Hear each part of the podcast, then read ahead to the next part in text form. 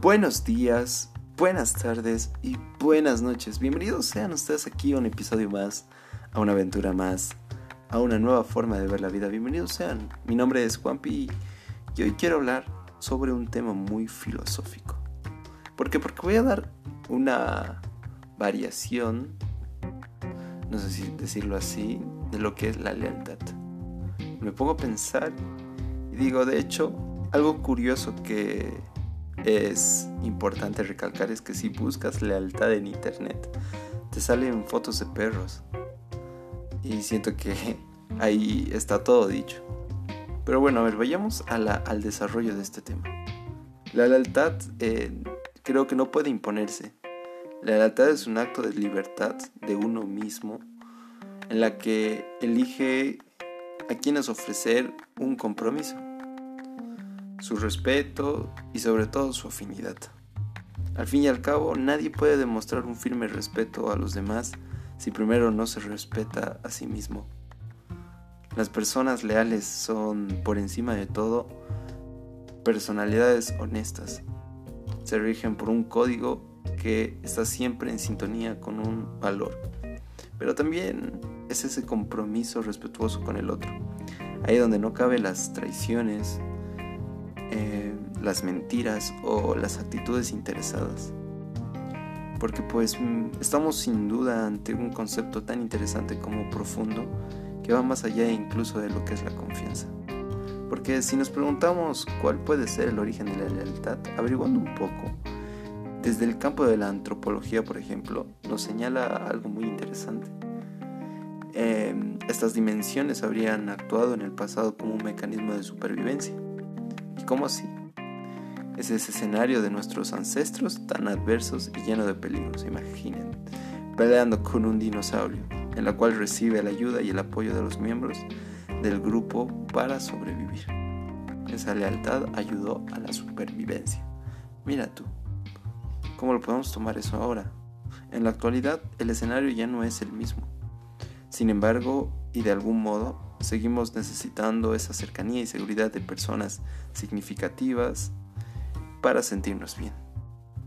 Es conferir en otro sentimiento de atención, respeto y sobre todo, como siempre digo, compromiso continuo, donde eh, sabemos que no vamos a ser traicionados, donde entendemos que esta conducta eh, está fuera de cualquier interés oculto o doble intención.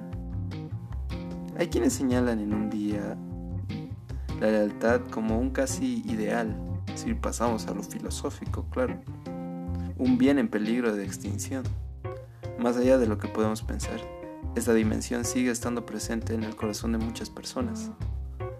Pero eso sí, debemos también tener muy claro que el ser leal mm, puede estar necesariamente en ocasiones o muy posible caer en cierta dinámica donde eh, el principio queda tergiversado. Pero ¿qué más podemos hablar sobre esto? Quizás un poco sobre las actitudes desleales. Una persona que no es leal a sus amigos, familiares, compañeros de trabajo o pareja muestra ciertas actitudes que son típicas de una persona desleal. Critica al otro. Alguna vez me ha pasado.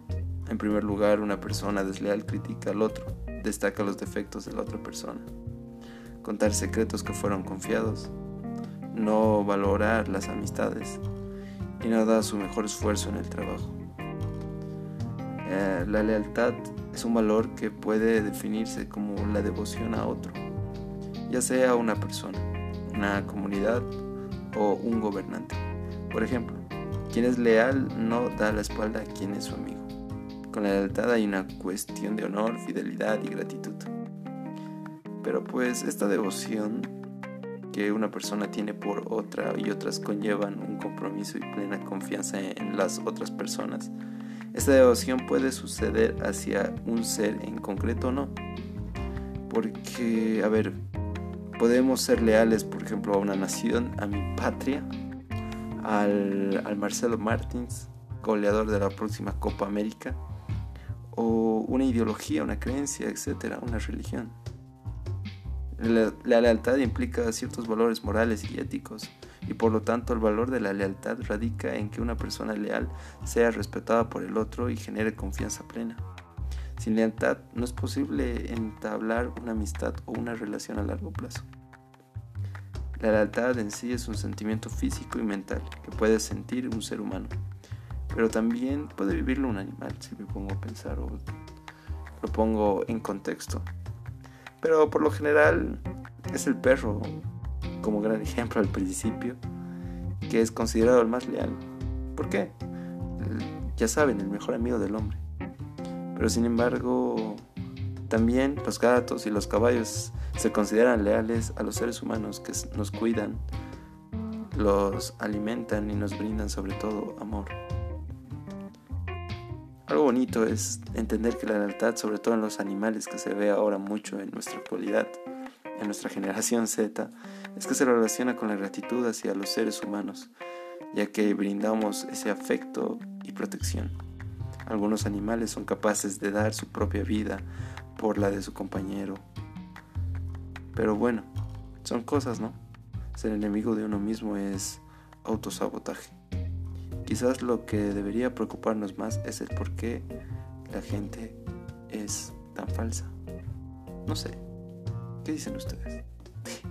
Un abrazo.